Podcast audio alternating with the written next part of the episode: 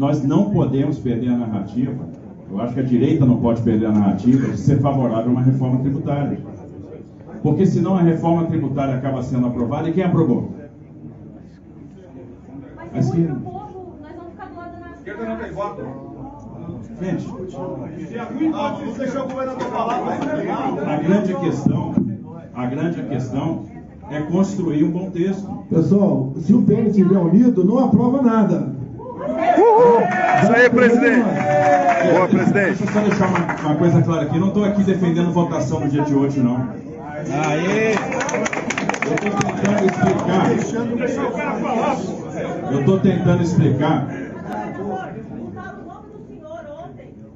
É isso mesmo. Vários republicanos todinho apoiassem a aprovação hoje, então a gente precisa do senhor. Deixa eu tentar explicar, por favor. É isso, deputado. Vamos ouvir. O que eu estou querendo explicar e estou vindo aqui explicar com a maior humildade do mundo é que eu acho arriscado para a direita abrir mão da reforma tributária. Porque, tudo bem, gente, se vocês acham que a reforma tributária não é importante, não vota, pô. Olá, olá, muito boa noite, sejam todas bem-vindos e todos bem-vindos a outubro. Estamos começando mais uma edição, hoje é 7 de julho de 2023. Eu sou Fernanda Forgerini, editora do site Opera Mundi, e iniciamos mais uma edição. Como acabamos de ver, nos últimos dias, o ex-presidente Jair Bolsonaro entrou em choque direto com um dos seus principais aliados. O fogo amigo dessa vez foi direcionado ao Tarcísio de Freitas, governador de São Paulo. Isso porque Tarcísio de Freitas apoiou o projeto da reforma tributária bancada pelo governo Lula.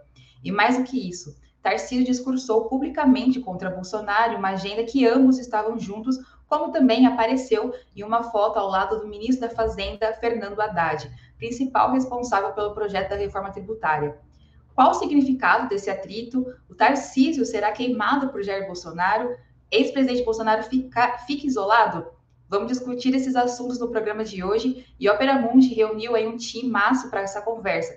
Participa hoje do programa Outubro José, José Genuíno, histórico militante da esquerda brasileira, ex-deputado federal e ex-presidente nacional do Partido dos Trabalhadores.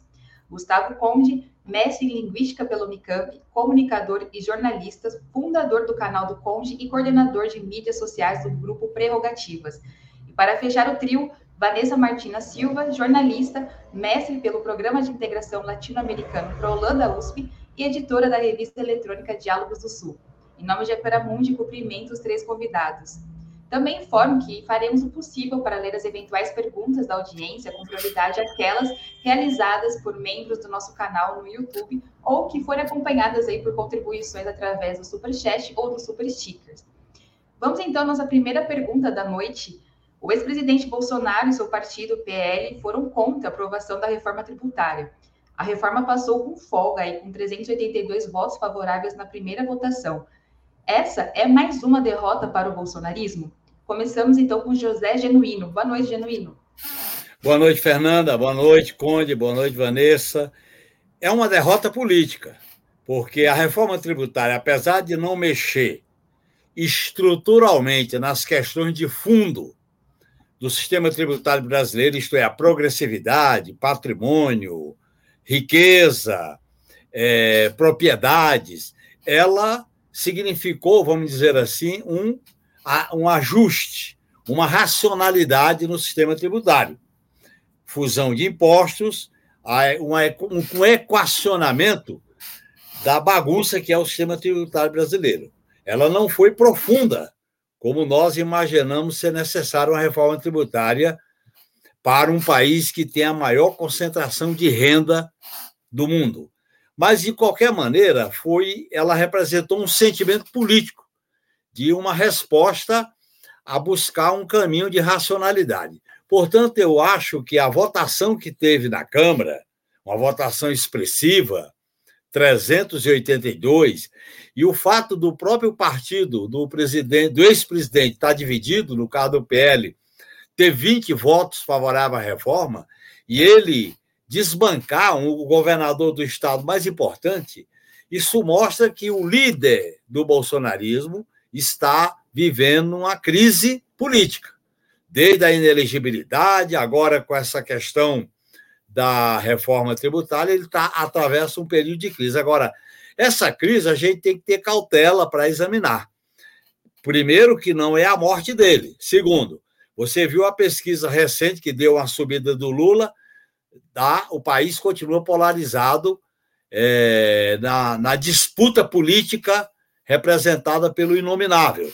E ele ainda é a principal liderança da extrema-direita. E ele busca articular o protofascismo raiz, essa militância protofascista, para jogar numa política do caos, numa política de é, enfrentamento das instituições como se eles fossem contra a institucionalidade. Nós temos que ter cautela. Ele está num processo de divisão e de derrotas, mas nós não podemos achar que ele só isso vai derrotá-lo. Nós temos que derrotá-lo politicamente, com discurso político, com programa popular, dialogando com a população que ainda tem ilusões no inominável e fazer a disputa no plano das ideias. Portanto, nós estamos governando o país num quadro de uma hegemonia conservadora e numa aliança com a velha direita liberal. Se nós não afinarmos o discurso para enfrentar essa extrema direita, ela pode voltar em algum momento de crise na medida em que a gente não mexa nas questões estruturais do país. Boa, Genuíno. Passo a palavra para a Vanessa. Boa noite, Ivan. Sim. Ah, sobre você fechando a semana. Legal que a gente geralmente abre a semana né, com Roda Mundo. Nessa semana não tivemos estávamos no Foro de São Paulo, que eu contra a Fernanda. E, é, enfim, a Ana e estávamos todas lá, não conseguimos gravar, mas estamos fechando a semana e Fernanda junto. Bom, se a reforma tributária é uma rota para o Bolsonaro, é, eu acho que é importante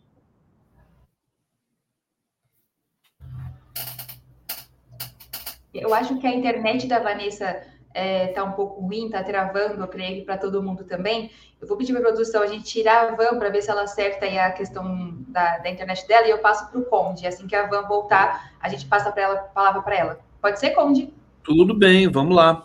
É, deixa, eu, deixa eu entrar nessa questão, então, que é a votação da reforma tributária. Realmente foi, foi acachapante, foi uma vitória muito forte. É, eu acho que é difícil é, é, delimitar quem são os vencedores. Né? Acho que o Brasil é o vencedor de fato aqui, sem querer fazer nenhum tipo de demagogia, porque o Brasil precisava dessa reforma, mesmo ela estando insuficiente em alguns pontos, como pontuou o Genuíno, mas é, precisa sair de alguma.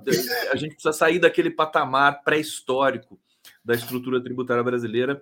E isso foi alcançado com muito trabalho. Vamos, vamos, vamos deixar claro aqui que o Haddad trabalhou muito, foi criada uma secretaria da reforma da, da, da, tributária no Ministério da Fazenda, liderada ali pelo Bernardo Api, que estuda o tema há mais de 30 anos. E respondendo concretamente o que está proposto aí na pergunta, é, derrota para o bolsonarismo, eu acho uma derrota cachapante, eu acho um divisor de águas. É, o, o, a cena do Bolsonaro e do Tarcísio, o Tarcísio ali tentando convencer a bancada do PL, não sei se era a bancada do PL que estava ali no público, provavelmente sim, porque tinham as pessoas ali muito exaltadas e fanáticas. Eu soube que o Tarcísio teve de ser escoltado depois de sair dali, por causa da violência desse pessoal. É, e o Bolsonaro nitidamente isolado, só sobrou os fanáticos ali mesmo, os mais exaltados. E eles não têm projeto, eles não têm nada. Eu, sinceramente, acho que agora a gente tem um processo irreversível de elevação do nível da discussão política no Brasil. É, é, a discussão sobre a reforma tributária foi é, relativamente é, boa, né, a meu ver. É, muita gente. Né, é, uma discussão que vem de longe. aliás, 30 anos que o Brasil tenta votar essa reforma tributária, acho que desde a Constituição de 88, o Janino pode até falar melhor é, sobre isso para a gente aqui. E eu acho que foi uma derrota muito forte, que vai é, é, orientar agora os próximos passos, o segundo semestre. A gente sabe que o, o, o CARF foi aprovado agora também na, na, Câmara dos Deputados, mais uma vitória do Haddad. Muita gente diz que é a vitória do Haddad, vitória do Arthur Lira, vitória do Lula. Eu acho que é um pouco de cada uma dessas coisas realmente. Agora, de, o que é concreto né, é, e meridianamente é, é, comprovável é que o Bolsonaro perdeu, foi isolado, acho que até humilhado, numa certa maneira. Ele vai enfrentar esse inferno astral agora pelos, pela próxima década, pelo menos é o que a gente está observando aqui pela movimentação é, do, do, dos, dos, setores. E eu acho que o governo se fortalece, né? É, na medida que o Bolsonaro né, vai ficando mais esquecido, mais é, tóxico, o governo se fortalece com essa é, é, concertação que foi feita ali em torno. Agora, temos um, um, cenário realmente diferente, quer dizer, um cenário que 382 votos, né, numa Câmara com 513 parlamentares, a maioria conservadora, é, é, um feito muito grande que tem realmente aí um, um, os interesses e o dedo do Arthur Lira é, devidamente que, de, que tem que ser lembrado o tempo todo para a gente comentar esse tema. Fernanda. Boa, obrigada, Conde. Van tá de volta, agora sim, creio que sua conexão esteja restabelecida. Te passo a palavra. Vamos torcer, gente. Não é brincadeira. O meu cachorro comeu as minhas anotações. Então, assim, o dia tá daquele jeito. Vamos lá. Eu dizia, desculpa que eu não consegui acompanhar aqui a, a, a, reflexão trazida pelo Conde, eu consegui ouvir toda a fala do Genuíno. O que eu diz, dizia era que é, nós temos que analisar as nossas derrotas e temos que fazer avaliação mas também temos que comemorar as vitórias, né? E no caso foi uma vitória, uma derrota, assim, acachapante para o Bolsonaro, para o bolsonarismo. Por quê? Porque ele se colocou diretamente, ele, ele se comprometeu ali, colocou a sua cara, que há muito não aparecia, nessa disputa política, justamente tentando adiar, postergar ou não votar a reforma da Previdência a reforma, a reforma tributária, perdão. E, e, nisso, e quando ele. E também, né, esse vídeo maravilhoso que a gente viu da briga dele com o Tarcísio, num caso em que os dois brigando, a gente torce para a briga, né? É, então, nesse vídeo também, o que nós, o que nós temos é justamente aquele embate entre a direita que a gente quer ver acontecer mais e mais. E o Tarcísio saiu vencedor né, desse enfrentamento com o Bolsonaro. O Bolsonaro, então, se queimou, assim, vamos colocar duas, mas ele se queimou mais do que duas, é, em duas frentes. Essa da briga com o Tarcísio, porque Tarcísio venceu nitidamente, e também com o governo Lula, porque o governo, embora o governo não tenha ali dado a sua cara e colocado o seu. Né, o Lula não entrou no embate para aprovar a reforma e nem quis dizer que é uma reforma do governo, mas é um grande mérito, sim, deste governo ter aprovado, apesar dos detalhes que Genuíno colocou. Não é uma reforma, uma reforma é, que avance, digamos que num sentido progressista, mas é algo realmente muito importante para o nosso país, para o desenvolvimento. Enfim, então é, é uma derrota para o Bolsonaro, concluindo, e isola ainda mais o bolsonarismo e o Bolsonaro. Como eu já tinha falado um tempo, eu deixo esse um minuto para. Né, porque eu já tinha usado. Perfeito, Ivan. Pegando então, acho que a Van começou um pouco a, a, resposta dessa próxima pergunta, mas o presidente da Câmara, o Arthur Lira, ele disse, comunicou ao ex-presidente Bolsonaro que a aprovação da reforma era uma questão do Brasil e não de um governo, afirmando que Tarcísio é, abre aspas, um amigo que precisa ser preservado. Com esse posicionamento de Lira, Bolsonaro fica isolado na direita, na avaliação de vocês? Volto agora com o Conde. Vamos lá. É, eu quero só registrar aqui o Felipe Nunes da Quest acabou de soltar aqui uma pesquisa importante. Eu vou ler o tweet dele, que tem tudo a ver com o que a gente está discutindo aqui. Né? Ele fala assim: saldo político da reforma tributária. Haddad no céu, Bolsonaro no inferno e Tarcísio no purgatório. É, o Haddad se consolidou como principal nome do governo, segundo a pesquisa, porque o Haddad ficou muito bem citado ali pelos, pelos é, eleitores, cidadãos, né, pesquisados são muitas vitórias ao longo do, do semestre do Haddad. É inegável isso. Bolsonaro entrou na briga muito forte, mas sem articulação política. Muito tarde, desculpa, entrou muito tarde, sem articulação política, achou que só o discurso mudaria o resultado. Tarcísio ficou mais conhecido no país, conseguiu agradar o PIB, que não tem voto, mas que queria reforma. Apareceu moderado, abrindo espaço para uma candidatura mais ampla no futuro. Arranhou sua imagem dentro do bolsonarismo, virou traidor no Twitter, vai ter que purificar sua alma e pagar pedágio para não ter o fim que Dória e Witzel tiveram. Sua sorte é que o capitão não é mais o candidato e Tarcísio pode chegar mais conhecido e competitivo em 2026. Bom, eu vou aqui fazer uma observação sobre essa fala do Felipe Nunes, que é um cientista político e o diretor da Quest, que tem uma percepção refinada sobre esses temas e está sempre atento nessas movimentações nas redes sociais. Eu acho que o Tarcísio sai fortalecido.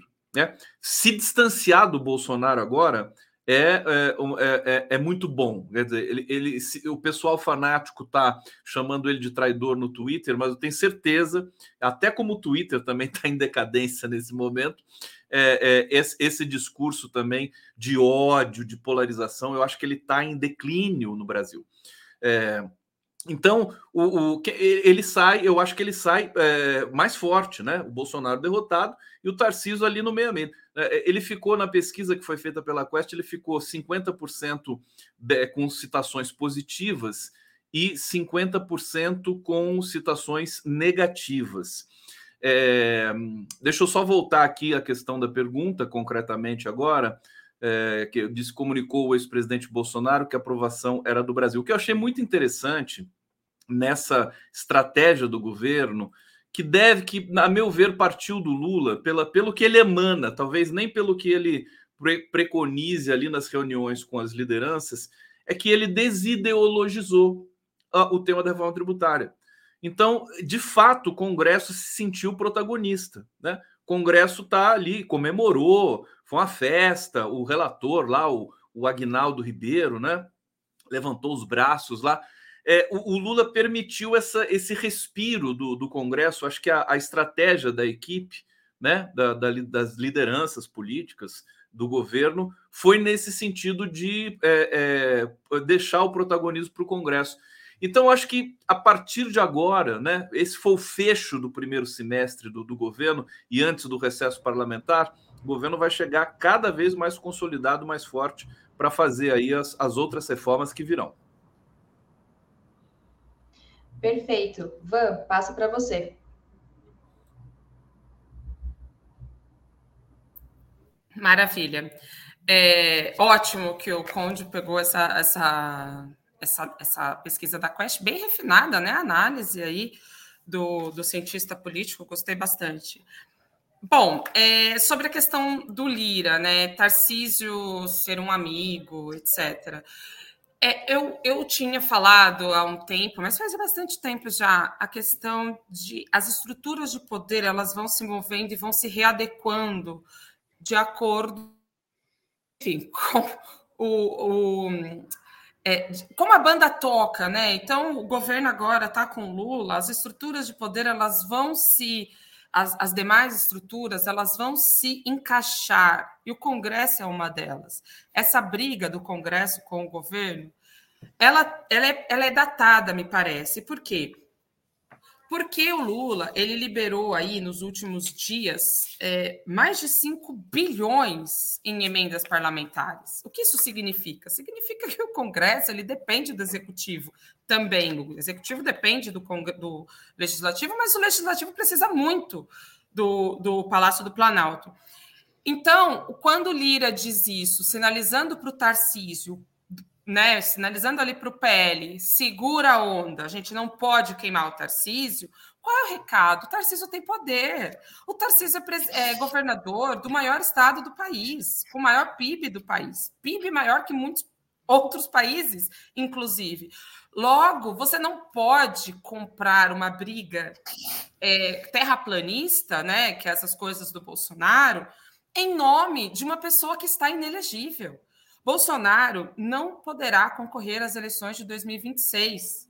Então, o poder não vai se arranjar em torno de alguém que está totalmente comprometido, que está sujo, mais sujo, dizem aí no interior, né? Mais sujo que pau de galinheiro. Essa é a figura do Bolsonaro.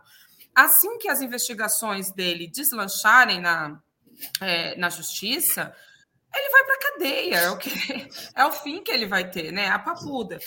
É, e por que a gente. Bom, a gente não deve confiar na justiça e achar que a justiça vai fazer tudo. Mas eu não estou dizendo isso. O que eu estou dizendo é que o poder ele vai se rearranjando e o Lula está sabendo aproveitar este momento.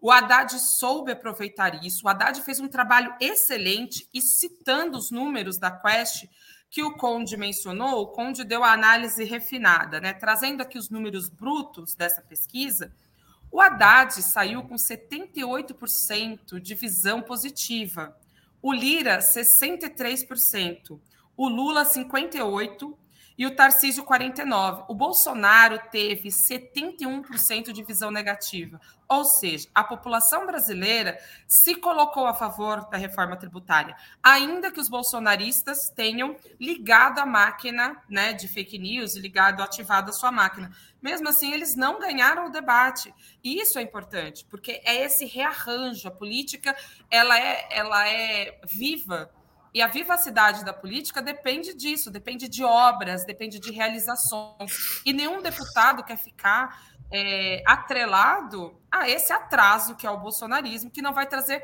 nenhum voto para eles nos estados deles. Genuíno está com a palavra. Bem, eu não, eu vou estragar um pouco a festa. Você, nós estamos vivendo um momento em que, olhem bem, quando é uma quando é uma questão da conciliação de todos, é uma questão do país. Isso é um, raciocínio equivocado que apareceu no debate do Congresso Nacional. Não, o que está em jogo não é uma questão de partido, é uma questão do país. Como se uma questão de partido não fosse uma questão de país, ou como se uma disputa política não fosse uma questão de país. Esta maneira simplificadora de embalar uma reforma tributária que não mexeu, aí, Vanessa, não são detalhes. Patrimônio, riqueza, propriedade, lucros e dividendos e progressividade dos tributos é a essência de um sistema tributário justo. E o Brasil não enfrentou essas questões ainda. Eu acho que essa é a grande disputa estratégica. Como é que você vai viabilizar a renda? Como é que você vai viabilizar políticas sociais se os ricos não pagam mais? É claro que houve pequenos arranjos ali no caso da cesta básica, no caso de incluir setores que nunca pagaram imposto. Mas nós não devemos, eu acho que é, é, eu queria um pouco discutir essa questão. É, eu acho, por exemplo, que o ódio não foi debelado inteiramente. Há uma política de ódio. Veja bem a pesquisa que, antes da reforma tributária, que colocou o Lula aumentando com 53%, dá o, a reprovação com 44%, um país relativamente dividido. Há um debate político que precisa ser politizado e esclarecido. Essa maneira de a gente analisar o fenômeno pela aparência é uma questão de país, uniu todo mundo, uniu Tarcísio, Haddad, Lula, é, Lira, isso é muito bom. Isso vai escondendo as contradições, os problemas reais que vão aparecer. Vão aparecer na hora de discutir salário, financiamento, reindustrialização, na hora de discutir, por exemplo, grandes fortunas, lucro e dividendo. Portanto, eu acho que é nós temos que ir com certo cuidado sobre isso, para não cair no discurso da conciliação nacional como se ela fosse em si um valor intrínseco à política. Não é. A disputa é que é intrínseca à política. A polarização é que é intrínseca à política. Nesse sentido, nós temos uma direita ousada, que está polarizando, que está criando caso. Ela vai precisar de muita luta para enfraquecê-la, para derrotá-la. E nós temos uma velha direita, a direita tradicional, que está se, se, se colocando. É só ver os editoriais da grande imprensa, é só ver as articulações que estão em jogo aí, no sentido de começar a colocar uma candidatura de, de direita, de, a, a chamada direita que eles querem dizer diferente do radicalismo, é contra os radicalismos. Que história é essa? Eu acho que nós temos que ter cuidado com esse discurso. Eu acho que foi uma vitória importante a aprovação da reforma tributária, pela, a, pelo significado e pela simplificação de um sistema confuso. Mas não mexeu nas bases essenciais de um sistema tributário justo, não progressivo e que ensina em patrimônio. Eu coloco isso para a gente ter um certo cuidado, porque a gente teve o um novo ajuste fiscal, não mexeu nas questões de fundo, criou um clima assim. Forma tributária criou um clima assim. E nós vamos nos surpreender, porque na medida em que a gente não mexe nas estruturas, a gente pode ficar apenas no fenômeno aparente. Perfeito, genuíno. Antes de a gente passar para a nossa próxima pergunta, vou pedir para a produção colocar um vídeo bem curtinho, são 30 segundos, também da fala do Ricardo Salles contra o governador de São Paulo, Tarcísio Freitas, para a gente partir para a nossa próxima pergunta, que envolve isso também. Ninguém aqui otorgou ao Tarcísio o direito de falar em nome dos deputados do PL e negociar o que quer que seja. Nós temos o nosso próprio voto. Nós temos os nossos próprios votos. E se tem um lugar no Brasil hoje que não tem um governo de direita, é o governo de São Paulo. Então, não venha aqui dizer, colocar a faixa de representante da direita, porque não é. Vimos aí, então, esse trecho que coloca a questão do, do Tarcísio, falando que ele não responde pelo PL, é, enfim, não está com, com esse voto da direita. Nesse sentido, eu queria perguntar na, na avaliação de vocês se o Tarcísio ele tenta projetar uma, uma imagem para um sujeito um pouco técnico e representante de uma direita mais moderada e dialogante, mas se só isso é suficiente para torná-lo eleitoralmente viável. É, na opinião de vocês, ele tem uma capacidade de liderança para encabeçar um setor dentro da direita com potencial para ser uma alternativa ao bolsonarismo? Van, volto com você. ah, essas perguntas muito difíceis. Um, é cedo demais. Dois, acho um erro a gente estar tá cotando isso, assim, a gente parar nossa vida para refletir sobre é, campanha de 2026, Tarcísio, etc. Porque, enfim, nem dado está ainda, né? Que a gente vai conseguir terminar. Assim, eu tenho falado com pessoas, isso, é, isso é muito grave, assim, na verdade. Eu tenho falado com algumas pessoas é, muito ligadas aí, né, à, à política como ela é, e essa, essa ideia de que o governo pode não concluir o mandato, ela, enfim, tem me assustado um tanto. E por quê, né? Por que isso? Porque a direita, apesar de estar tá aí, né, sendo tá, tá sendo trazida para o jogo, está sendo colocada na, na, na política real, no, né, no, no, como as coisas funcionam de verdade, não no terraplanismo. Apesar disso, nós temos uma situação de extrema volatilidade. É, esse governo ele não está arraigado ainda, né? Ele tem uma fragilidade imensa. O Congresso, sabemos, tem os votos para passar um impeachment do Lula por motivo qualquer. Bom, dito isso, Tarcísio de Freitas. É, depende muito do que acontece em São Paulo, me parece, para que ele seja é, realmente viável eu quero propor para a audiência que reflita por um instante.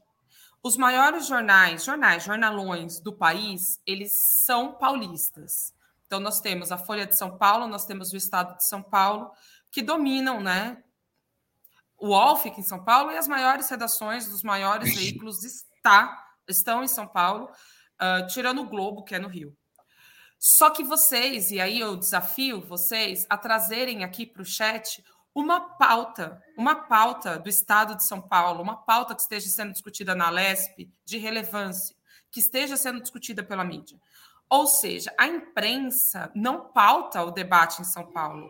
O governo de São Paulo é muito fácil nesse sentido de que ele não tem uma posição midiática, né? O PIG, Partido da Imprensa Golpista, que os blogueiros progressistas denunciam há muitos anos, blogueiros sites progressistas.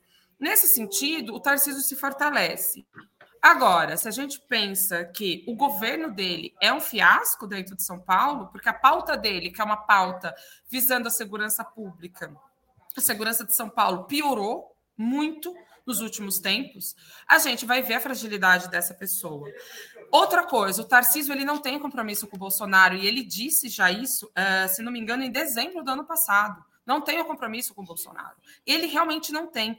Ele, é, essa questão de ser técnico, ele vai muito no quem dá mais. Então, o Bolsonaro o elegeu, mas ele não tem compromisso com o bolsonarismo. Ele pode muito bem é, se alinhar aí mais ao governo Lula e ajudar em debates importantes e vitórias para ter um bônus político. Então, ele é muito importante, ele tem tido um destaque internacional, ele tem conseguido se nacionalizar no debate político, isso é muito importante.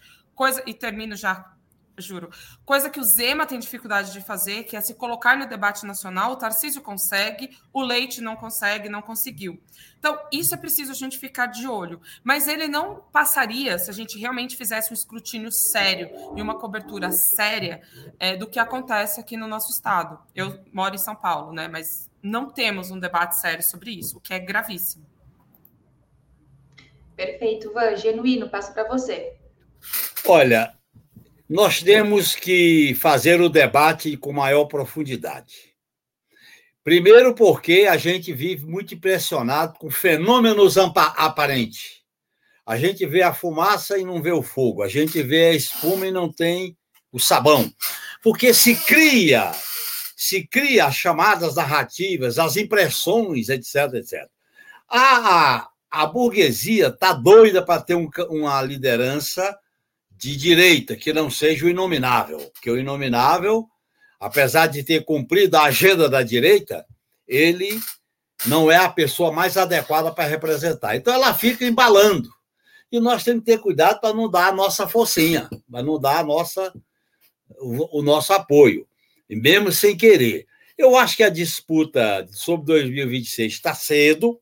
Nós temos a disputa de 2024 na cidade de São Paulo nós temos eleições importantes e nós vamos ter ainda um processo de consolidação da agenda social, dos resultados da política econômica e do enfrentamento de questões sérias. Questões sérias como o desemprego, como a fome, como o financiamento da educação e da saúde, como a questão da reindustrialização do país, como a situação internacional. Então, a gente tem não pode, como militante de esquerda, como socialista, ficar em torno dessas impressões dos comentaristas da TV aberta ou da TV por assinatura vinculada aos grandes canais de formadores de opinião. Aquilo que o Brizola chamava os eunucos da ordem capitalista que ficam criando factoide para poder a gente ficar em torno dele. Então, primeiro, essa questão do cuidado. Segundo, eu acho que o governo, Lula, o nosso governo, não pode ficar impressionado só com esses fenômenos aparentes. Nós temos uma agenda de mudanças profundas e estruturais. E nós temos que dar conta dessa agenda. Essa agenda para alterar a vida do povo, para melhorar a vida do povo. Há um sentimento que o país está mais leve, o país está oxigenado, o país está respirando. Isso é positivo. Mas as condições de trabalho, de emprego, de renda, do endividamento, as condições de vida, da segurança pública, não, não tiveram ainda uma mudança qualitativamente profunda. Nós temos que ficar atento a essas mudanças mais estruturais para consolidar, porque um governo progressista tem que ter mudanças de fundo, mudanças na base. E essas mudanças envolvem uma outra questão, que é a disputa política ideológica. O nosso governo está fazendo pouca disputa. Os partidos que sustentam o governo, particularmente o PT, não estão fazendo a disputa como deve fazer. A disputa política, a disputa do conflito, a disputa da polarização, a disputa para ganhar corações e mente para o nosso projeto democrático e popular diante dessa crise que está. Nós estamos vivendo um alívio, mas ela não foi ainda enfrentada de maneira consequente e estrutural. Conde, passo para você. Vamos lá. A gente tá sof... já sofreu tanto nesse país, né? Os últimos 10 anos aqui, né? só um sofrimento atrás de outro. É, a gente foi subestimando, subestimando a direita. É, vou perpassar esse caminho aqui só para tentar entender um pouco essa, esse alerta permanente do genuíno, que é muito importante. É, a gente subestimou, subestimou, não acreditamos que ter golpe, teve, não acreditamos que o Lula ia ser preso, foi preso, e ficamos nessa ciranda de subestimar a, a, a direita. Quando a gente aprendeu a não subestimar a direita, a gente começou uh, a, a gente começou a entender um pouco melhor o jogo, que nos levou mais uma vez a vencer uma eleição aí com esse movimento PT se reorganizando. Só que agora a gente não pode superestimar a direita também. Eu acho que esse é um ponto que eu, eu gosto muito de, de, de trazer esse tema, bater nessa tecla, né? A gente vê a direita desorganizada. é uma coisa é, é, comovente até. Tem uma, tem uma manchete aqui que acabou de sair no Diário do Centro do Mundo. Bolsonaro ficou constrangido e ligou para Tarcísio após a briga, dizem aliados. É claro que esse mundo da fofoquinha, do bastidor, não resolve o problema do povo com fome. A gente vai ficar falando aqui do Tarcísio, vai ficar falando, ah, o Tarcísio é um bom candidato, ele, ele, ele se enquadra na, na, no perfil de um candidato da Globo, da direita. É claro que se enquadra, ele se enquadra. Ele é o, o Bolsonaro, o Bolsonaro Nutella, né? Já estão chamando ele de Dória também, o, o, o né? Traidor e não sei o quê. Ele tem esse perfil. Aliás, o Haddad conversou muito lado a lado com o Tarciso, deu entrevista junto com o Tarciso. Quer dizer, o Tarciso foi, nessa aprovação da reforma tributária, ele foi trazido para o centro do, do, do, debate público agora no Brasil, e eu entendo que o bolsonarismo está proscrito, ele não vai ter chance. Eu não vejo condições da extrema-direita assustar. Até porque o Lula está fazendo um bom governo e a, a os próprios setores da direita mais fanática eles entendem que eh, o Lula fazendo um bom governo não tem para ninguém em 2026. É cedo para discutir 2026? Eu acho cedo, mas o Lula começou a falar agora, já que ele, ele deixou de descartar que ele seria candidato. Então, eu acho que a gente tem uma posição forte nesse momento evidente, com todo o Brasil é vocacionado para o golpe, né? Aliás, a América Latina toda vocacionada para o golpe. Se bobear o mundo inteiro, né? Tirando a China. Né? Não é o Brasil, países. Conde, é a burguesia que é, vacina, que é vocacionada para o golpe, não é o Brasil. É, não, eu estou falando, mas enfim, mas é. aí a gente faz as, as inferências no, no, no, no correr do discurso. É claro que eu estou falando da burguesia, é claro que eu estou falando das elites brancas, claro que eu estou falando dos, do, do, do, dos, das mídias hegemônicas e tudo mais. É vocacionado. Esse pessoal que está lá no Congresso, primeira brisa que der, trai o Lula, puxa o tapete, traz o impeachment. Mas a conjuntura agora não me parece favorável para esse tipo de movimento. Perfeito, Conde. Pessoal, antes de a gente voltar aqui às nossas perguntas, vou querer pedir para vocês a contribuição financeira à Opera Mundi, caso você ainda não tenha realizado. Há seis formas de fazê-lo. A primeira é a assinatura solidária em nosso site www.operamundi.com.br apoio. A segunda é se tornando membro pagante do nosso canal no YouTube. A terceira e a quarta contribuindo agora mesmo com Super Chat ou Super Stickers, caso você esteja vendo ao vivo. A quinta é através da ferramenta Valeu Demais, quando assistiram nossos programas gravados. E a sexta é através do Pix. Nossa chave é apoie.operamundi.com.br. Muito obrigada pela sua contribuição. Estamos aí na missão contra as fake news e a favor da mídia independente e combativa. Voltamos agora com as nossas questões e eu passo aqui pela. Queria saber de vocês, na avaliação de vocês, até que ponto a, o personalismo, né, a personagem aí, a, o Bolsonaro em si, que exposto no vídeo recente mostra seu atrito com o Tarcísio, ele pode prejudicar a direita em sua reorganização aí após a derrota nas urnas em dois, outubro de 2022 e também o fracasso aí da tentativa de golpe em janeiro de 2023. E nessa rodada eu volto com o genuíno.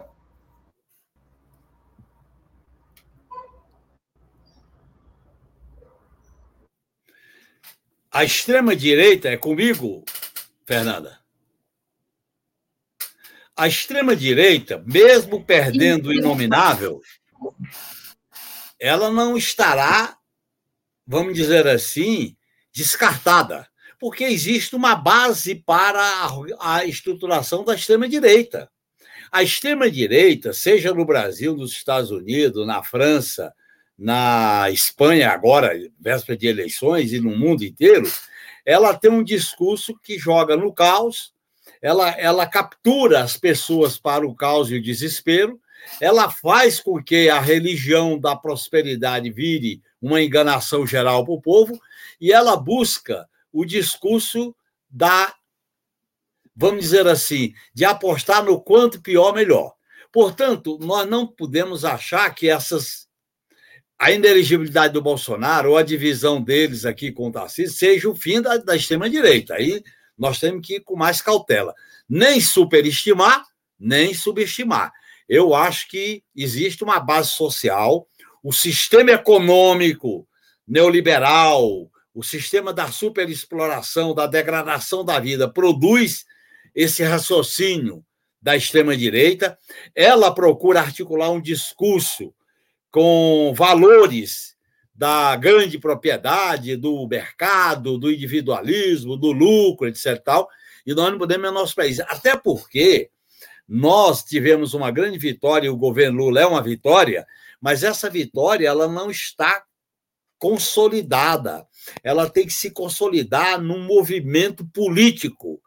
E esse movimento político é a grande responsabilidade da esquerda fazer um movimento político de organização, de base, um movimento de conscientização, de mobilização. Nós não podemos imaginar que esses fenômenos que a mídia divulga, que a mídia projeta, eles sejam suficientes, não são suficientes. A luta política hoje, ela exige confrontações mais organizadas, casamatas, elas exigem é, um sistema de posição e contraposição. Nesse sentido, eu acho que eu faço, eu digo isso porque o governo não pode se iludir com essas vitórias parciais no âmbito da reforma tributária, que não mexeu nas questões de fundo, nem era para isso, ou no ajuste fiscal. Existem problemas mais profundos que vai exigir medidas também mais profundas. E eu acho que nós não podemos menosprezar, por exemplo, as identidades nossas, os valores que nós representamos, o que é a discussão política do papel dessas transformações. Portanto, eu, eu defendo um caminho que tenha maior consistência programática no campo da esquerda e da centro-esquerda. Conde, passo para você. Deixa eu ativar o microfone aqui. É, bom, a pergunta é se vai prejudicar essa, essa, essa briga entre Bolsonaro e Tarcísio, vai prejudicar a direita e tal, né? É, eu acho que vai prejudicar, né? E agora eu fico um pouco.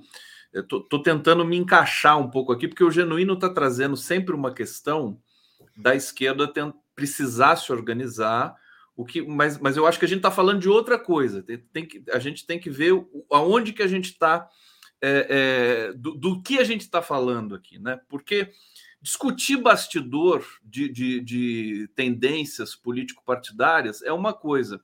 Falar o que, o que a esquerda precisa organizar e fazer no país, acho que é uma outra coisa.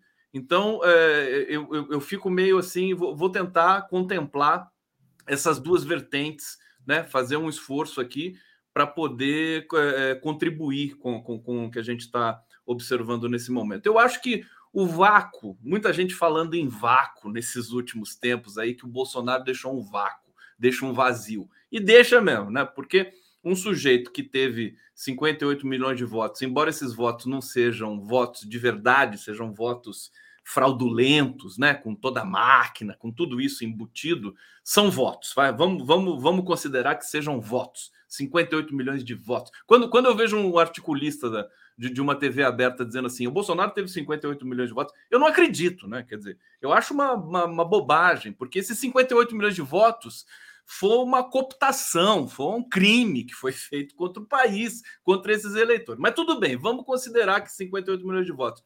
Esse cara inelegível, quer dizer, para onde vai essa turma? Bom, as pesquisas já estão mostrando. 22% daqueles que votaram no Bolsonaro já aprovam o governo Lula.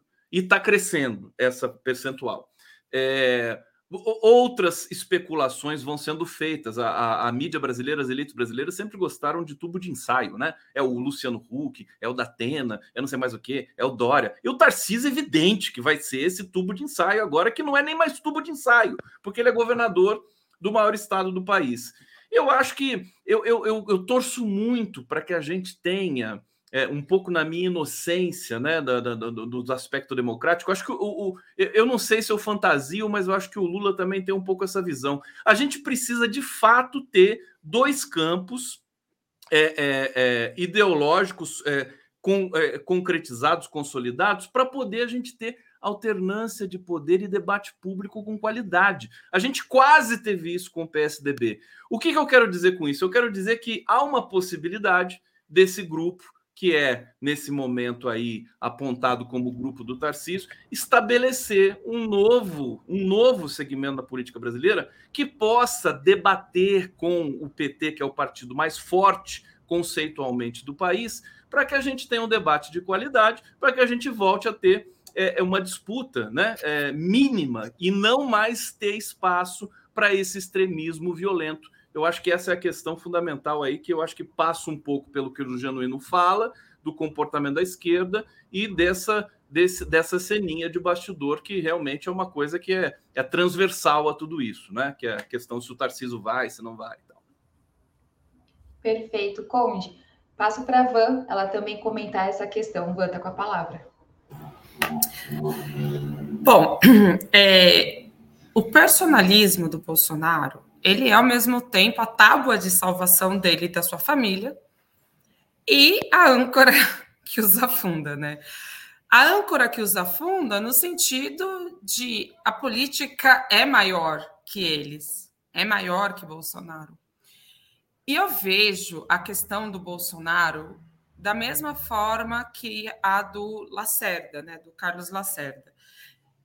Ele teve um papel importante na política brasileira, é inegável. Mas ele vai acabar, como o lacerdismo acabou. Você não vê hoje um grande lacerdista por aí defendendo, não, entende? Então, é, a, a, a, tendência, e alguém no chat comentou que o brasileiro é 80% conservador. Não, não é. É maior, mai, majoritariamente conservadora a, né, a população brasileira? Sim. Agora, não é 80% de direita.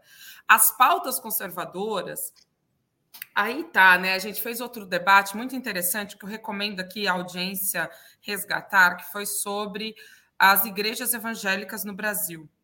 E o que, que acontece? As igrejas evangélicas, elas entram aí, eu vou usar a palavra que o Conde acabou de renegar, elas entram nesse vácuo deixado pela Igreja Católica, é, pela teologia da libertação, pelas, pelo movimento social de base, que eu esqueci como é que chama, pelas conferências de base, sei lá, enfim, por todo aquele movimento que existiu ali nos anos 80 e que mobilizava é, a sociedade nas classes mais baixas. Isso hoje não tem espaço.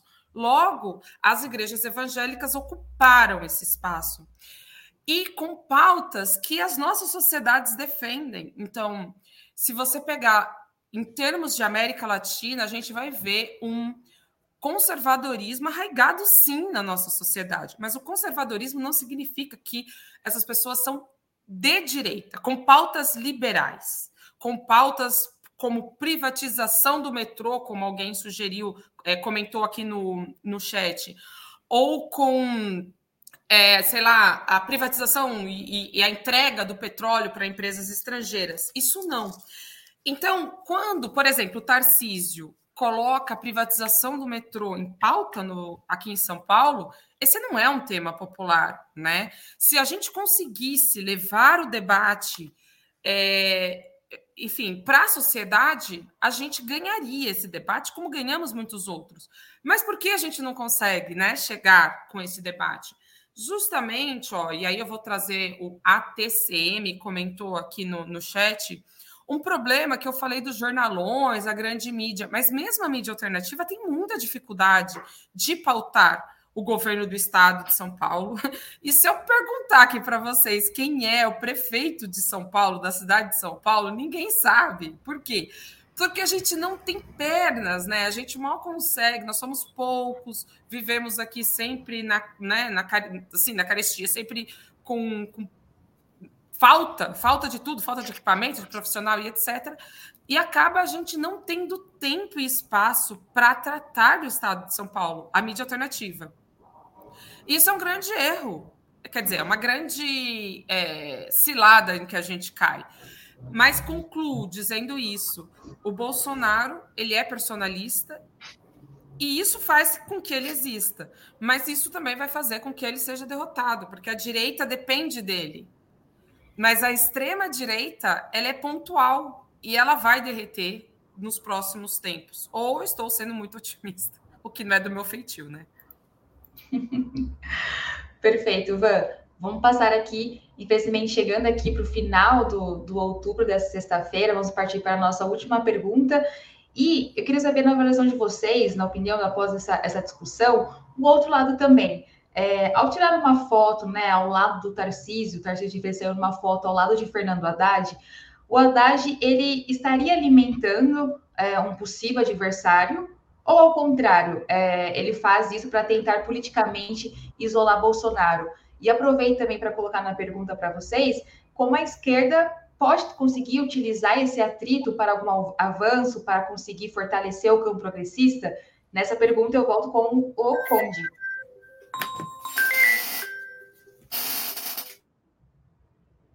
Peraí, deixa eu me localizar aqui, que você fez duas perguntas em uma, né? Qual que foi a segunda, querida é, Fernanda? A segunda, eu estou perguntando. A segunda é se a esquerda ela pode utilizar, essa esquerda pode utilizar esse atrito para algum benefício próprio, para algum benefício do campo progressista.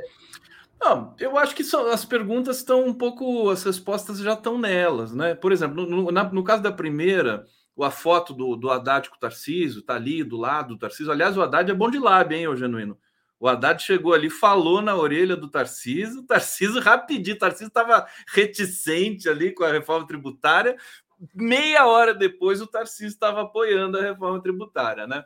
O, o, pessoal da esquerda é bom de lábio, é bom de convencimento. A gente passou esses 10 anos aí nessa coisa terrível da, da, do extremismo, mas agora volta, o argumento volta para a cena. Eu acho que isso é uma coisa que eu tenho percebido, né? A qualidade melhorou um pouco do debate. Não melhorou muito, falta muito ainda, mas melhorou um pouco. Eu acho que tá tudo embutido aí. O Haddad também não é inocente nem nada. Eu acho que Haddad e Tarcísio, para a gente especular mais uma vez nessa especulação que eu acho que é, é, realmente ela, ela, como é que eu poderia definir, né? Meio especulação é, que não leva a lugar nenhum, vamos dizer assim, mas é divertido de falar, né? É, eu acho que Haddad e Tarcísio podem ser adversários em 2026, é claro. É, e acho, e assim, a segunda pergunta que eu acho mais interessante, que é a questão, a esquerda, como é que a esquerda pode aproveitar essa cisânia da direita, né? Que é uma coisa até um pouco inusitada. Ó, com comunicação de qualidade, eu acho que o, o que o Genuíno sempre é, é, propõe, que é uma, uma, uma questão importante, é, que a esquerda tem de, de voltar a fazer é se relacionar com os movimentos sociais mais, mais fortemente. É isso que levou a esquerda de volta para o governo. Não é, não é só o carisma do Lula, quer dizer, não, foi um trabalho que foi feito pela sociedade brasileira inteira, MST, MTST, é, Coalizão Negra por Direitos, quer dizer, houve uma movimentação social de entidades prerrogativas, a BJD, durante esse período de pesadelo institucional no Brasil, que foi muito forte né? E, e do, do, do, qual esse movimento, inclusive, é, favoreceu o Lula na própria reflexão dele de país. Eu acho que as coisas se aprimoraram. O tempo que o Lula passou na prisão, isso é muito comentado também, alguns analistas que, que entram um pouco mais nessa nessa seara do que, que o Lula viveu na prisão. Ele leu muita coisa ali, ele leu sobre a história do Brasil. A história do Brasil, gente, está totalmente em aberto. Quer dizer, independência, 7 de setembro, essa fraude, é uma fraude. Né? A gente tem que celebrar, e o Lula está celebrando o 2 de julho na Bahia. É isso que é a independência do Brasil. 200 anos da independência do Brasil foi agora, não foi o ano passado. Aí a gente tem que resgatar Canudos, tem que resgatar Zumbi. Eu acho que essa história do Brasil precisa aparecer. Eu acho que a esquerda precisa, é, é, é, digamos, se voltar para essa identidade brasileira de fato e não para essa nuvem institucional das elites brancas né, dessa história oficial europeizada, que a esquerda ainda tem um problema, ela ainda está conectada com esse, com essas elites aí, com essas coisas, né, de, de alguma certa maneira. Haja vista que o PT por exemplo, não tem muita gente negra, né? Ali né, no, no, diretório nacional, que eu escuto muito essa cobrança. Tem que ter pessoas cotas. negras, trans, mulheres e tudo mais nas posições de comando e não só no chão da fábrica. Então, eu acho que a, a, esquerda tem que vibrar. Isso que vai deixar ela mais forte ainda do que nesse momento, no, a meu ver, ela está no Brasil. Perfeito, Conde. Ivan, passo para você. Eu já, bom, só ressaltando aí a fala do Conde, a, o PT não tem negros, só, só as cotas, entram as cotas. Mulheres até tem melhorado um pouco, mas negros é só as cotas para garantir e não ficar tão feio. Bom, É, a questão aí passa por narrativa, discurso, termos que estão bastante desgastados né, na nossa vivência. Mas essa foto do Tarcísio com o Haddad é, tem um nome. Um nome. Política. Não podemos criminalizar a política, não podemos é, desvirtuá-la e tratá-la como algo sujo, impróprio. Não.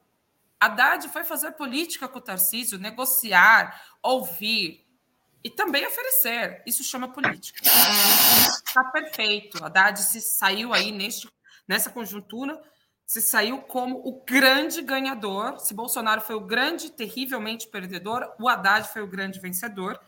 Muitos não colocavam, não, não botavam fé no poder político do Haddad, e aí ele comprovou que realmente ele está preparado, ele está preparado para fazer o jogo político, para negociar com o Congresso, e ele fez tudo isso, ó, pianinho, pianinho, sem despertar grandes atenções, e fez muito bem. Ele não viabiliza adversário. O que ele faz é política. Então, ele isola o Bolsonaro? Sim.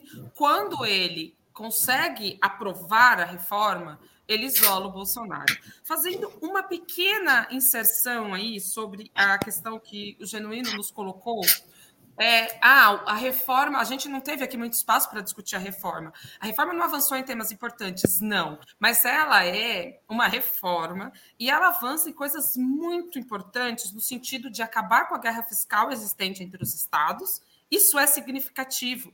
Para quê? para conseguir fortalecer a industrialização do país. Existem muitas questões ainda a serem colocadas dentro dessa reforma, mas isso vai ser discutido a posteriori. Ainda não estão dados os marcos de como ela ser, o, o que vai ser de, definitivamente. Isso é um outro debate. Primeiro, precisa passar essa PEC. É, bom, e com relação a, ao atrito e como a gente sai dessa, que não vai dar muito tempo de eu falar, mas o Matheus Barreto aqui, ele comentou o seguinte aqui no chat. Aqui na Bahia, nós do PT estamos estrangulados. Aqui em Ipiaú, todos os cargos do Estado são da prefeitura do PP, infiltrando no PT. Esse é o tema. O atrito entre os dois não interessa minimamente para a questão do Estado brasileiro, para a questão do poder, para a questão da disputa, para a questão do que vai ser. Isso é fofoca política, o que a gente está falando, e, P, e, Bolsonaro, e PP, e Lira, e todo mundo. Fofoca política, que é legal, é divertido e é importante. Mas o poder em si, ou seja, a distribuição de cargos, de verbas, emendas parlamentares, dinheiro que vai para construir ponte, que dá reeleição para deputado, esse é o poder de fato. E a gente tem que ter cuidado com isso aqui que o Matheus traz, porque está acontecendo em muitos estados e está acontecendo em muitas prefeituras muitas prefeituras. Por quê? É, me desestabilizou o comentário, desculpa. Por que, que isso é importante e, e, e, a gente tem que tomar muito cuidado? Porque a gente, é, enquanto esquerda, tem que ter a noção de que a direita, ela se infiltra e ela nem sempre é ideológica. O centrão, mal chamado de centrão, ele é o quê? Ele é a ex-UDN, gente. Ele é a ex-extrema-direita chamada de centrão hoje. Logo, o que nós temos? Nós temos é, uma amálgama que se infiltra, que, que, que se passa por. Compreende? Então, neste sentido, este atrito não nos vale nada mas é, essa inserção que eles estão fazendo dentro de governos, isso sim nos importa. Porque teremos eleições municipais daqui a. O ano que vem, na verdade, teremos eleições municipais, e essa configuração, esse mapa que vai sair dessas eleições municipais, serão profundamente é, relevantes, aí sim, para as eleições de 26. Encerro, que eu já falei demais. Obrigada, Van. Germino, fecho com você. Olha, eu acho que é preciso a gente esclarecer as coisas no debate político. Primeiro, acordos políticos é uma coisa, alianças pontuais, outra coisa. E alianças permanentes é outra coisa. Eu acho que as coisas estão embaralhando demais. É claro que você pode fazer acordo pontual numa votação, como a reforma tributária. Você pode fazer alianças pontuais, que eu acho que é o que está acontecendo mais do que pontual com a velha direita neoliberal que está no governo, vamos deixar isso claro. E você tem que ter alianças mais permanentes de médio e longo prazo, que dá consistência. Por quê? Porque isso vai clarear o alcance do nosso programa, o alcance das medidas que a gente vai tomar, para que a gente não imagine que todos os gatos são pardos. Não são pardos da política. Há diferenças, há propostas. Então você tem que ter noção para não para não transformar símbolos em política permanente. A outra questão, eu acho que quando os adversários entram em atrito, isso é bom, porque atrito entre os adversários enfraquece os adversários, então é bom que, que eles se enfraqueçam. Quando eles estão unidos, é ruim, porque quando o inimigo ou o adversário está unido, é ruim. Então, esses atritos entre Bolsonaro, entre o Inominável, entre Tarcísio, é, Salles, etc., é bom que quanto mais atrito, melhor, porque eles vão se enfraquecendo. Eles não, não aparecem como bloco unido. Agora, isso por si só vai mudar o país? Não. O que vai mudar o país é, eu volto a insistir, é um programa de transformação e de reconstrução, é mexer nas questões estruturais, questões de, de posse, de renda, de patrimônio, de locação de recursos, de viabilizar programas sociais, de mexer na estrutura produtiva, de mexer na estrutura tributária. Esse, essa reforma não mexeu profundamente, deu uma racionalidade, uma racionalização, mas não mexeu. Então é necessário. A esquerda ela não pode ficar só no imediato. Por isso que eu tenho insistido, Conde, que é necessário a esquerda ter cuidado imediato, mas ela sempre sinalizar o futuro. Por exemplo, se eu, é, eu acho que na Câmara a gente tinha que ter dito: essa reforma é o que dá agora, mas nós queremos uma reforma que mexa nisso, nisso, nisso. Faltou esse discurso. Então, a gente passa uma ideia para a população que é muito simplista, isso é uma ilusão. Isso não vai muito longe, porque a exploração, a dominação, as contradições são muito profundas. E nós temos que ter uma política mais consistente com começo, meio e fim. Nós não ganhamos eleição para diminuir danos e perdas, nós ganhamos eleição para cuidar dos danos e perdas, mas principalmente para ter transformação e reconstrução do país. Por isso que eu insisto nessa, na necessidade de uma plataforma, de um programa e de um polo à esquerda, um polo à esquerda que tensiona, que dialoga, que vai com os movimentos, com as intelectualidades, com a mídia alternativa. Ela faz a política além dos palácios. Ela faz a política nas ruas, por dentro e por fora das instituições, por cima e por baixo. Esse é o caminho que tem, que no meu modo de entender, tem consequência. Divisão entre eles, que venham, serão bem-vindas. Perfeito, Genuíno. Eu acho só que a Vanessa quer fazer uma consideração, Van. Sim, sim, sim. Tivemos aqui um superchat do Kim me perguntando: Martina, há mulatos no PT ou só pretos e brancos? Se liga. Bom, essa questão, primeiro, a gente não usa o termo mulato, né? É um termo depreciativo total. Então, na, na América Latina tem outro sentido, aqui no Brasil está descartado. Entendo que você quer dizer pardo. Então, tipo, pardos no PT só pretos e brancos. A discussão nem passou por isso, Kim a gente estava discutindo a questão da negritude. Negro é considerado pelo IBGE e o movimento negro acata essa, essa visão. Negro é preto e pardo, ou seja, eu sou parda, pardo é uma cor de papel, né? Enfim, a gente também nega muito essa cor, mas eu seria parda, ou seja, uma negra de pele clara. Então há negros e brancos. E no PT, desafortunadamente, nós temos a prevalência de brancos. Os pardos existem, têm seu espaço, porém, predominam os brancos e nos cargos de direção estão brancos. Essa é a discussão que é feita. Perdão, Obrigada, não só no Van. PT, não só no PT, em todos os partidos, que também é um caso. Agora, ô, Van, ô, ô, Vanessa, é importante, já que você está informando, informar a comunidade do, do, do Fórum, do Ópera Mundi, que o PT tem uma tradição de luta antirracista desde a sua fundação. Inclusive, na Constituinte, a criminalização do racismo, a luta por cotas. Foi o governo Lula o primeiro governo que estabeleceu as cotas, nós fomos muito combatidos por isso. Agora, claro, O racismo estrutural é muito profundo e nós temos que enfrentá-lo, mas é avançar mais do que o que fizemos até agora. Perfeito, genuíno, Vanessa, Conde. Fechamos mais um outubro nessa sexta-feira, 7 de julho de 2023. Uh, ah, o outubro é apresentado sempre ao vivo, de segunda a sexta-feira, sempre às 19 horas. Hoje eu conversei com José Genuíno, Gustavo Conde, Vanessa Martina, sou Fernanda Forgerini. Apresento Roda Mundo toda segunda-feira, às 17h30, aqui nos canais de Opera Mundi, que conta com Vanessa Martina também, Ana Prestes e Amanda Harumi. Muito obrigada a todos que mandaram aqui boa noite, que é, olharam aqui a minha participação no YouTube. Espero voltar mais vezes. Bom final de semana a todo mundo, bom descanso e se cuidem. Beijo a todos. Tchau, tchau, gente. Thank you.